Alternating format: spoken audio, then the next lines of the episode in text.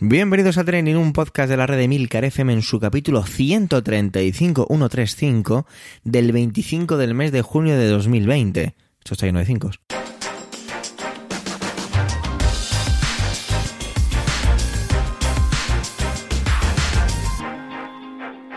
Trending es un podcast sobre lo que pasa, sobre lo que ocurre, sobre las redes noticias que pueblan las redes sociales.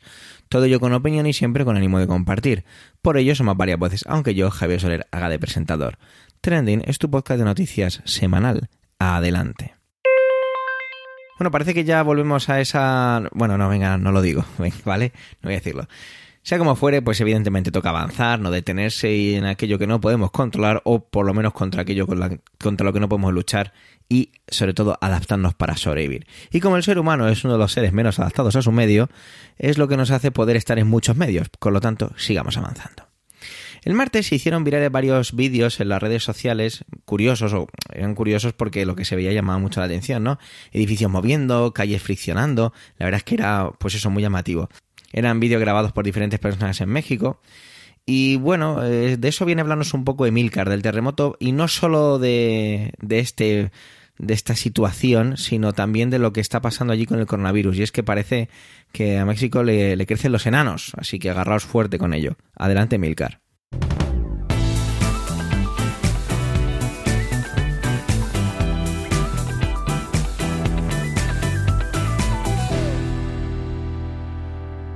A las diez y media de la mañana hora local tuvo lugar el pasado martes un terremoto en México. El seísmo tuvo su epicentro cerca de Crucecita, un pueblo de costa, un pueblo costero en el estado de Oaxaca, y alcanzó 7,4 grados de magnitud en la escala Richter.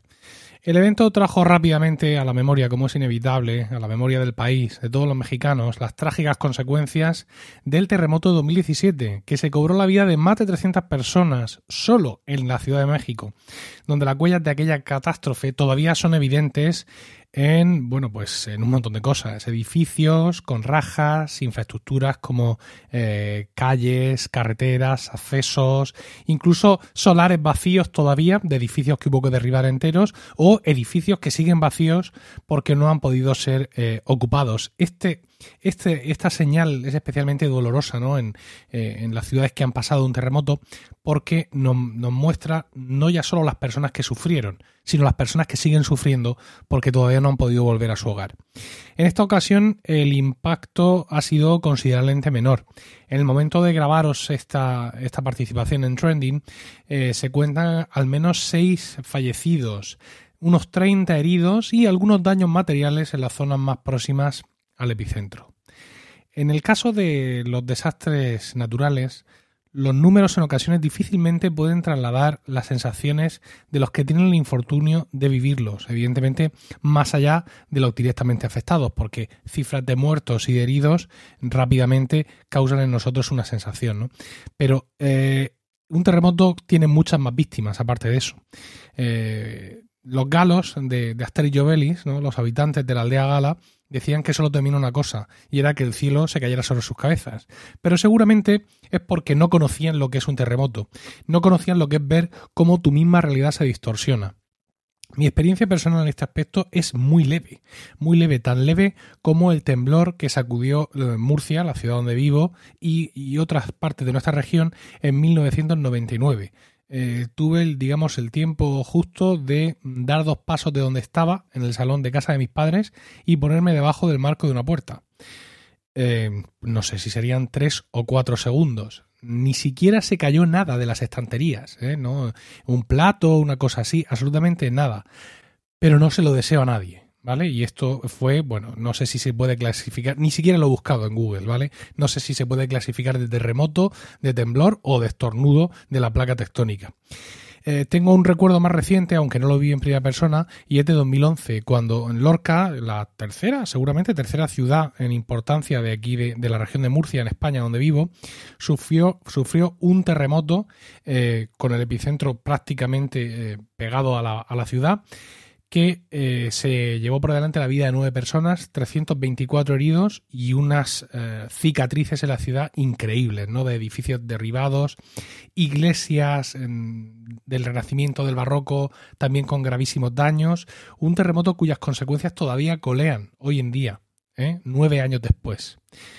Pues ya, como decía, un terremoto prácticamente tiene la sensación de que tu realidad se distorsiona ¿vale? Como eh, hemos visto hace no mucho en la película de Marvel Doctor Extraño, cuando veíamos que eh, las calles se volvían sobre sí mismas. Bueno, ni siquiera todos los esfuerzos de Hollywood para recrear ese tipo de situaciones en películas de fantasía como esta o para recrear terremotos de verdad mm, se comparan a lo que es vivir uno, ¿no? En la nota del programa tenéis un enlace a un vídeo que ha publicado la cuenta Suuma CDMX, guion bajo, donde vemos una grabación hecha desde una terraza y ves cómo todo se mueve sin sentido. ¿no? Es absolutamente irreal y como digo, las representaciones que podamos ver en el cine realmente se quedan muy cortas para describir lo que es esto.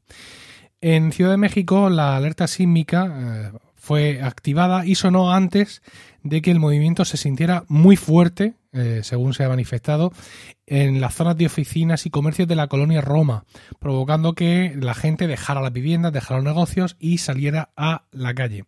Se informa también que un hospital de la ciudad de Huatulco tenía daños estructurales profundos y tuvo que ser desalojado. En la ciudad de Oaxaca también había pequeños derrumbes en algunos edificios eh, antiguos y en la propia Ciudad de México hubo que desalojar un hospital que estaba atendiendo principalmente a contagiados por coronavirus. Ahora iremos con esto, porque mm, todo esto llega en un momento muy difícil para todo el mundo, pero especialmente complicado para México, que cuenta con 22.584 muertos y 185.000 contagiados. Es el séptimo en muertos mundiales detrás de España y el décimo tercero en contagios. Ocupa el segundo lugar eh, en Latinoamérica, solo por debajo de Brasil, que cuenta con 51.000 muertos y más de un millón de contagiados.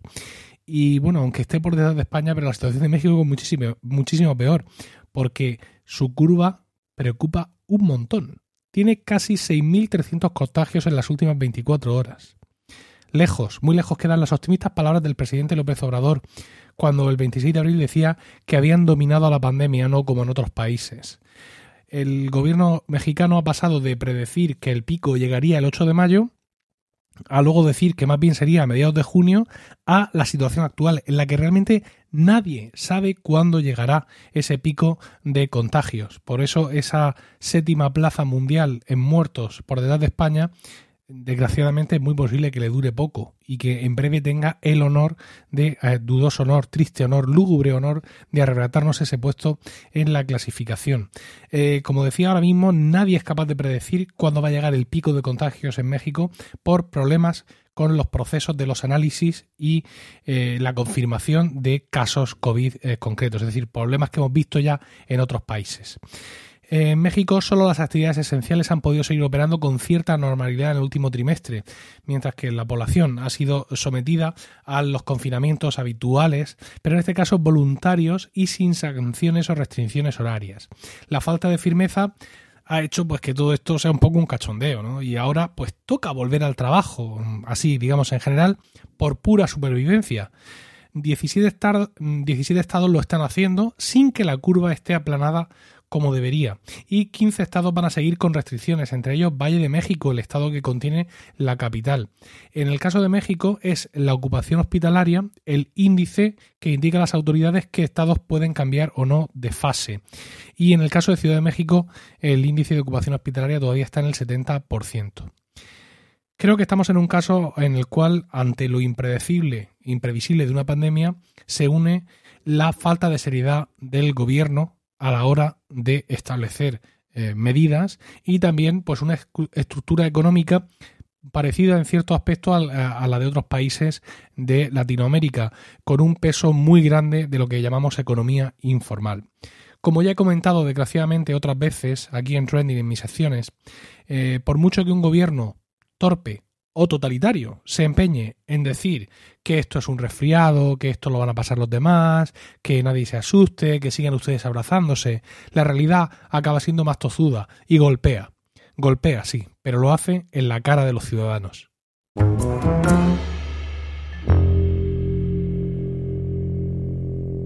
¿Vosotros creéis que el teletrabajo está sobrevalorado? A ver qué opina Antonio de esto, ¿no? Porque nos viene a hablar de, esta premisa. Eh, quizás sea una pregunta pues casi ambigua, ¿no?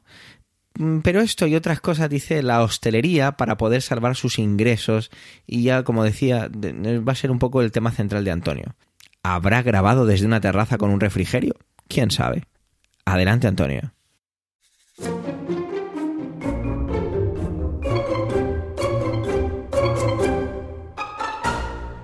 Saludos, soy Antonio Rentero del podcast Preestreno y del podcast Excelsior y esta semana en Trending no voy a hablaros ni de cine, ni de series, ni de televisión, ni de cómics. Os voy a hablar del teletrabajo y la industria de la hostelería.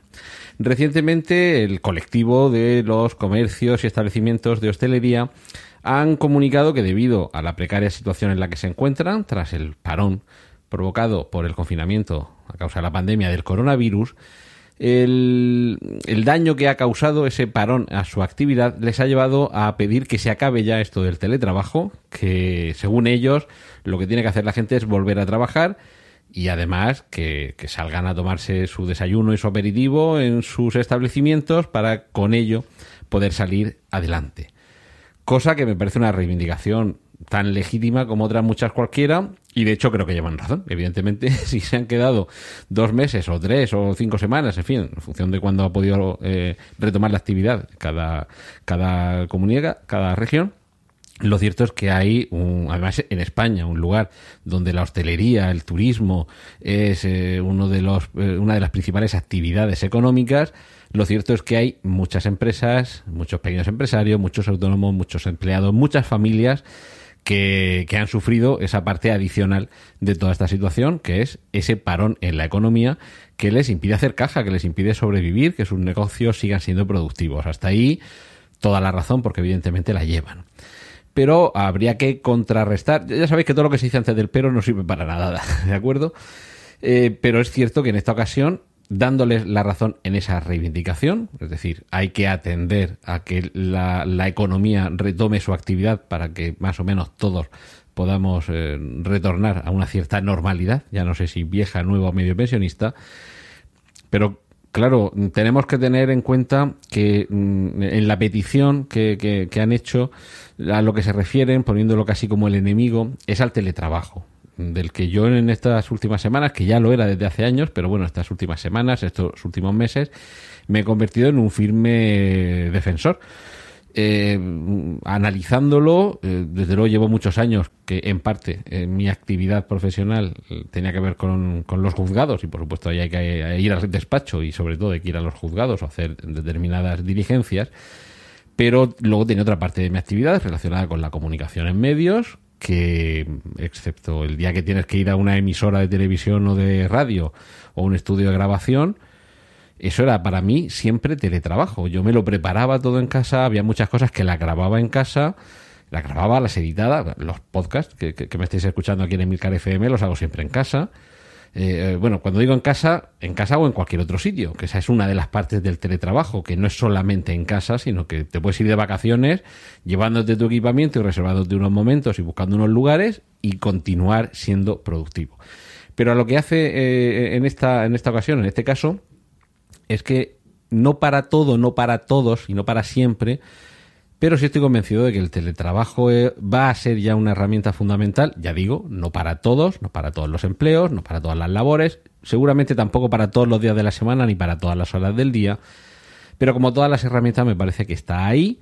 Yo insisto en este lugar común del ha llegado para quedarse, y lo digo yo que ya llevo más de una década haciendo en parte teletrabajo, o sea que fíjate si a mí me vas a decir ahora si esto ha llegado para quedarse, que esto lleva en mi casa años, lustros incluso y le veo muchas ventajas como se las he visto en este periodo de confinamiento en el que yo he seguido siendo exactamente igual de productivo, facturando lo mismo y cobrando casi lo mismo, porque ha bajado muy poco la parte de mi actividad. Ya digo que habrá quien no pueda. El que tenga que eh, manejar maquinaria de excavaciones no se puede llevar la obra a su casa, evidentemente. Pero para toda esa gran cantidad de trabajos administrativos, que seguramente en gran parte es a lo que se están refiriendo desde el colectivo de los hosteleros, es un lugar muy común el, bajar a desayunar, el salir a tomar eh, el aperitivo porque hacemos jornada continua o salgo a comer y luego vuelvo. Y claro evidentemente eso es son ingresos que están quedando.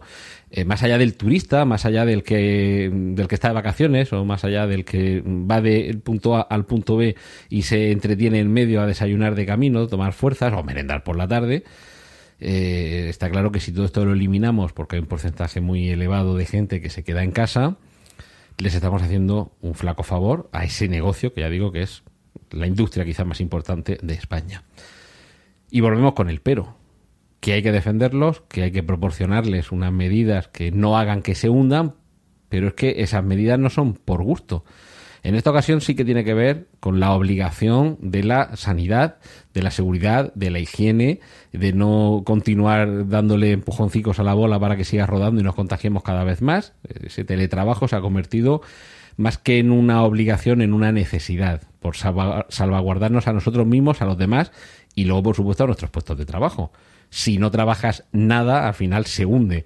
Si trabajas más o menos, la, la proporción que sea, pero desde casa, es que esos negocios también siguen adelante porque se ponen en marcha esas medidas.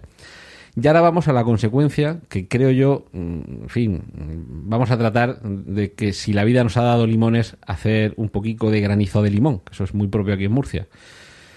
Nos hemos visto obligados a estar encerrados. Imaginemos que esto hubiera sucedido, no voy a decir hace 20 años, ni 30, ni vamos a dejar hace 5 o 10 años.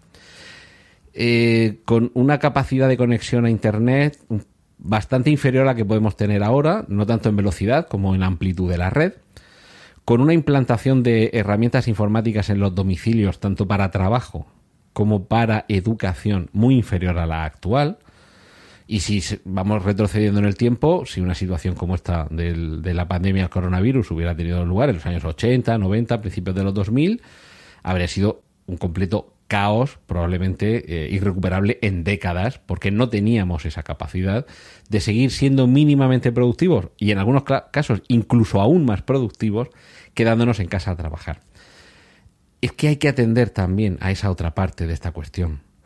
Por supuesto aquí la solución no es fácil y creo que no va a haber una solución, sino que como en muchas circunstancias habrá que arbitrar algún tipo de soluciones híbridas o mixtas, igual que ya digo que el teletrabajo, por muy bien que pueda funcionar, tampoco es para, venga, a partir de mañana todo teletrabajo. Tampoco, los absolutos suelen ser malos porque se dejan fuera muchas eh, opciones, muchas alternativas secundarias que no quedan contempladas. Pero en este caso mm, no es un poco la ley del más fuerte, es que, y perdonad los lugares comunes, es que a la fuerza van a ahorcar.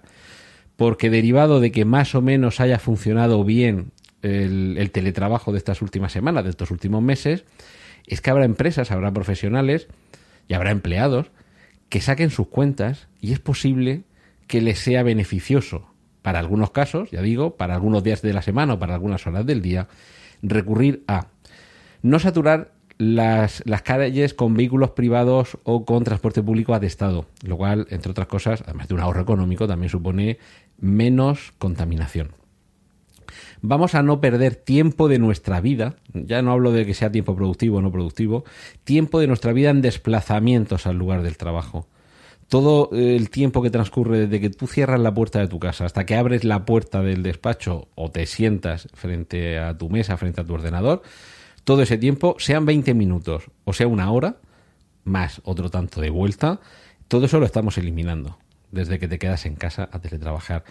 Los gastos asociados a tener una oficina en la que quepan 60 personas, a lo mejor te los puedes ahorrar porque solo necesitas una oficina para 10 o 12 personas que además pueden ir rotando no hace falta que los 60 estén a la vez. El lunes vienen unos, el martes otros, el miércoles otros, unos por la mañana, otros por la tarde. Un poco como los submarinos a cama caliente, pues una productividad a mesa caliente. Eh, algo parecido a los, a los hubs o a los establecimientos de networking en los que hay una mesa por horas a disposición de distintos eh, profesionales. Aquí sería, en algunos casos, ya digo, se puede hacer algo parecido. Y claro, muchas ocasiones es que la empresa va a coger, va a hacer números y va a decir, podemos mantener la productividad, no estoy diciendo que la incrementemos, pero podemos mantenerla con menos empleados en la oficina, con unas instalaciones más reducidas, con menos inversión en inmovilizado. Fin, todo esto puede, mm, seguro que habrá muchos que, lo analicen y les salga eh, beneficioso. Y no los puedes obligar a que bajen a tomarse algo en mitad del trabajo porque están en su casa. A cambio, vamos a mirarlo desde un punto de vista optimista. El que está en su casa, y a lo mejor, y yo conozco casos, personalmente conozco quien está en ese caso, a él le da igual ir a trabajar o no, pero tiene que bajar a tomarse el, café en una cafetería de la calle. Da igual que sea la que está debajo de su casa, lo que está debajo del trabajo. Eh, yo soy de los que desayuna en casa. Yo ya salgo con todo hecho de casa, a comerme el mundo o a que el mundo me coma a mí. Pero hay quien necesita que todo eso se lo proporcionen eh, establecimientos como estos que ahora se están quejando. ¿No se han parado a pensar que a lo mejor va a haber quien no se tomaba un café en esa cafetería porque trabajaba en la otra punta de la ciudad y ahora a lo mejor si baja a mitad de mañana hace una pausa, se acerca a comprar el pan o lleva a los niños al colegio y de vuelta pasa por la cafetería de debajo de casa para desayunar. Eh, no sé si compensará, igual no, pero vamos a, a, ver ese, ese limón que nos ha dado la vida y vamos a tratar de exprimirlo es posible que muchas cafeterías de esos centros de las ciudades, plagados de zonas comerciales y de oficinas, pierdan clientela y a lo mejor parte de esa clientela va a estar en las cafeterías de las zonas residenciales. ¿Estamos ante un cambio de paradigma? Creo yo. También creo que no va a ser la gran revolución. Creo, ¿eh? ojalá sí. Pero creo que el teletrabajo no va a ser como la revolución industrial que va a cambiar completamente la historia. Y por lo menos si lo es, no va a ser de golpe y a corto plazo pero creo que es un fenómeno complejo, amplio, con soluciones sin duda híbridas para distintas, eh, para los distintos actores que intervienen y espero que, mm, que no haya nadie que piense que se puede obligar a que las empresas hagan algo que vaya en contra de su rentabilidad. Porque si a la empresa la obligas a que por narices prescinda del teletrabajo para que el empleado siga yendo a la cafetería, además le obligues a que baje a la cafetería, es posible que llegue un momento que ni al empleado le traiga cuenta gastarse todos los días dos euros en tomarse un café o que a la empresa no le traiga cuenta seguir gastándose dinero en unas instalaciones para más gente de la que necesitaba. Así que, como siempre, casi todas las obligaciones, porque sí, y porque es que esto así me sale más rentable, suelen tener una, una contraparte a la que esto así me resulta más perjudicial y el problema puede ser que algunas obligaciones rentables para unos lo que determinarán es, en lugar de cerrar esa persiana, cerrar esta otra de la que depende que aquella siga abierta. Así que vamos a tener un poco de cuidado, vamos a no obligar a la gallina de los huevos de oro a que acabe su vida para abrir la tripa y, descubrir qué mecanismo hacía que salieran los huevos de oro, porque igual nos la cargamos y nos quedamos sin gallina, sin huevos y sin oro. Pues esto era lo que quería compartir esta semana con vosotros aquí en Trending. Ahora os dejo que sigáis disfrutando con los contenidos de mis compañeros de Milcar FM. Un saludo de Antonio Rentero.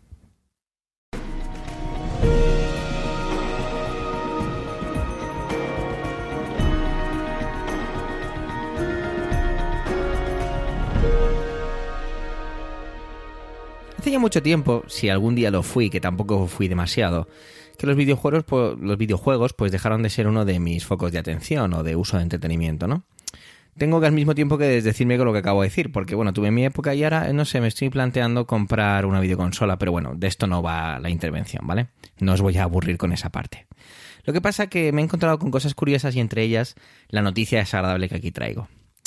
Creo que salen aquí ciertos términos, ¿vale? Van a salir ciertos términos en este mundo que, que, quizá no estamos muy familiarizados con ellos y espero que no dejarme ninguno sin explicar o sin comentar su significado, ¿vale? Si es así, pues disculpadme, ¿vale? El mundo de los videojuegos es una industria brutal, ¿vale? Yo tengo ahora 35 años y cuando yo empecé yo jugaba mucho al Half-Life, jugaba mucho al mod de Half-Life, Counter-Strike, que luego se convirtió en un juego independiente, Age of Empires y ese, tipo de cosas, ¿no?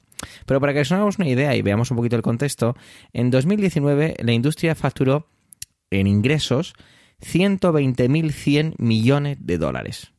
Lo voy a decir otra vez, ¿eh? 120.100 millones de dólares una auténtica pasada, está claro. Este mundo ha ido evolucionando pues bastante, de una manera bastante rápida. Eh, florecieron los, los eSports, ¿vale? Que los, perdón, los eSports, es que igual eSports sería, ¿vale?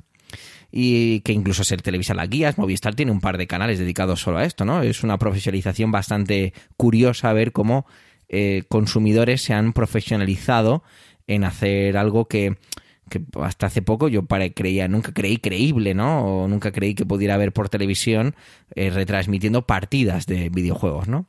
Ver a estos grupos de jóvenes, o no tan jóvenes, ¿no? Con sus polos llenos de patrocinadores, jaleados por su entrenador en las competiciones de videojuegos de tipo shooter, estos que son de disparar en primera persona, o tipo LOL, League of Legends, ¿no? De estrategia y juego cooperativo. Para mí es algo realmente curioso, ¿no? Me he querido acercar alguna vez, pero me cuesta a veces seguir cierta jerga de la que hablaba antes en ocasiones, aunque bueno, al mismo tiempo ya os digo que me estoy poniendo al día. Hay videojuegos que simplemente verlos es, una delicia, ¿eh? disfrutarlos como incluso una serie o una película hace, hace que puedan ser de, este estilo tal y como están creados, ¿no? Hace algún tiempo también eh, he seguido algunos streamers, ¿no? Estas personas que se graban sus partidas, ya sea en directo o en diferido, comentando o no la partida. Y la verdad es que es todo un universo esto de los streamers. Y me he descubierto a mí mismo entretenido y flipando con ciertas calidades visuales. Y no solo las calidades visuales o los efectos, sino ya digo, la narrativa de los mismos. La verdad es que hay algunos títulos que son increíbles, como, como atrapan al, propio espectador incluso, o el propio jugador, ¿no? Pues la saga Uncharted, Tomb Raider, Red Redemption 2, Last of Us, pues oye, son productos realmente impresionantes. Cuando uno se va metiendo un poco más en esto, va viendo que este universo pues es bastante grande, ¿no? que estos streamers pues se esfuerzan mucho por, por, transmitir a la mejor calidad posible, recorrer todo el juego experimentando o exprimiendo, más bien, mejor dicho, exprimiendo todas las posibilidades y todos los recovecos que hay en el juego. O otro concepto es el de las fast plays, que es intentar pasarse el juego lo más rápidamente posible en un tiempo récord. Bueno, como podéis ver hay un abanico gigantesco de posibilidades aquí. Pero este mundo no es mejor o peor que otros. La verdad es que tiene o puede tener, bueno, por desgracia tiene, algo muy feo del mundo real. Y es, pues, la homofobia, el racismo, el sexismo, están muy presentes en el mundo de los videojuegos. Vi un par de documentales, para que veáis lo, lo, raro que soy, que me estoy planteando comprar una videoconsola y me veo documentales sobre videojuegos, ¿eh? Al loro. Y equipos de, de y no sabía un equipo de mujeres y veías cómo son tratadas, ¿no? Totalmente menospreciadas, insultadas con el machismo más carroñero, eh, cosas que me llamaban la atención, ¿no? Porque esto es una cuestión de educación. Y aquí estamos hablando de, de gente joven, donde creo que en 2020, pues hay los, la gente joven, más joven que yo, quiero decir, porque solo tengo 35 años, pues no sé, ¿de dónde sacan estos principios sexistas, no? Pues es evidente que de su entorno, ¿no? Quizá, quizá viva yo en un mundo de multicolor, pues puede ser, no sé. Qué suerte tengo la educación que he recibido, no lo sé. Es curioso. Luego hay una parte que puedo entender su mercado, pero no entiendo muy bien cómo funciona. Es un concepto de mujer gamer streamer ha unido una imagen de sensualidad y erotismo.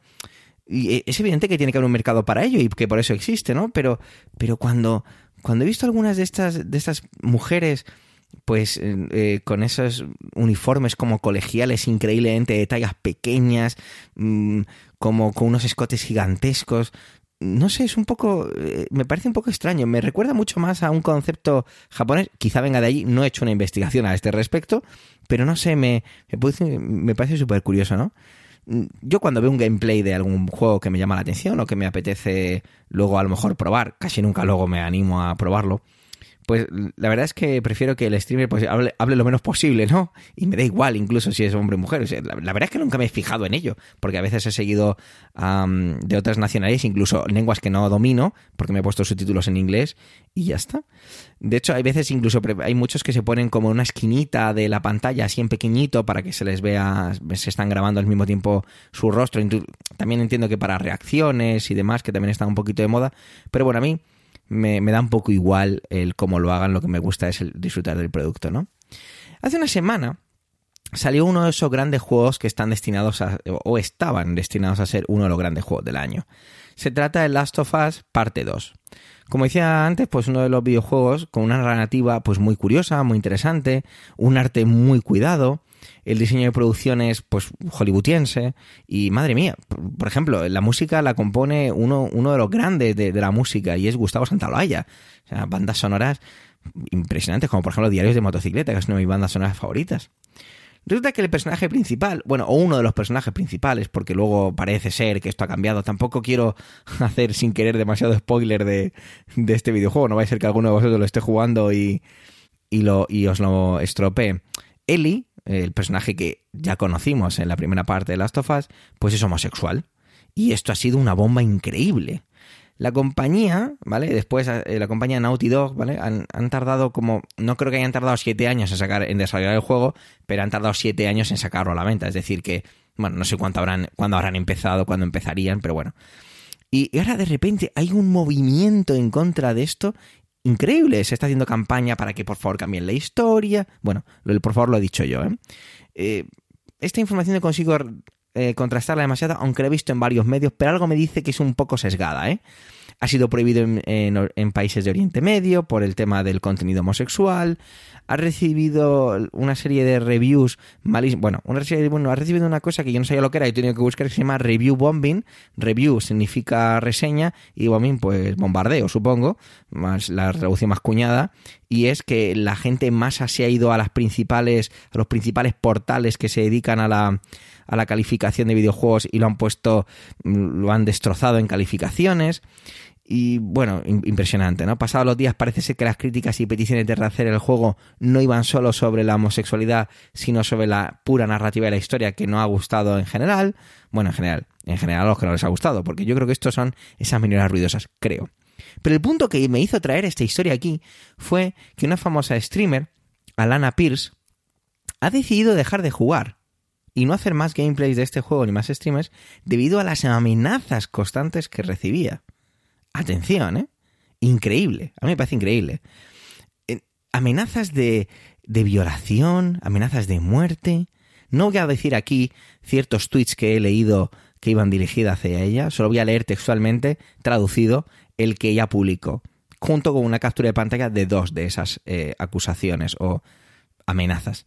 Abro comillas, voy a dejar de transmitir más de Last of Us parte 2. Creo, espero que a todos los que tuvieran esperado el juego lo disfruten y que todos los que no puedan disfrutar de cosas así les gusten. Cierro comillas. Alana ya me sonaba y me acordé, y la tenía por ahí archivado la noticia. Eh, saltó un poquito a la palestra de los medios más mainstream porque hizo públicas capturas de pantalla en las que tenía conversaciones con las madres de sus de algunos de sus acosadores consiguió ponerse en contacto con ellas y la verdad es que era algo curioso. Yo no sé de dónde saca la valentía esta gente, sinceramente. Yo no sé si sería capaz de recibir una persecución así o, o, lo más grave. No entiendo cómo podemos estar así todavía, ¿no? A estas alturas, importando lo más mínimo con quién quiere estar una persona o con quién quiere compartir una persona su vida o sus experiencias o, o lo que sea. El mundo, sea real o virtual, es igual de feo en algunas de sus cosas. Eh, eso es la conclusión a la que he llegado con esta noticia, ¿no? Me fui a buscar entretenimiento en el mundo de los videojuegos porque me apetecía volver a meterme en ese, en ese mundo y me he encontrado con las mismas lacras y las mismas mierdas, disculpar la palabra, pero creo que es la, la única acertada que encuentro, que tiene el mundo real del cual quería salir a través de los videojuegos. Por desgracia, el mundo, sea real o irreal, sigue estando controlado por los humanos y a veces podemos ser seres despreciables. Ojalá esto se acabe pronto y saquemos la cara más amable porque sigo creyendo que los seres humanos podemos ser mucho mejores de lo que somos.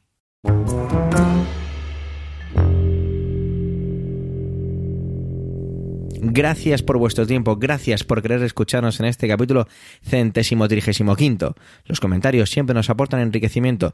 No dudes en dejarlos en emilcar.fm barra trending. Un saludo y hasta la semana que viene.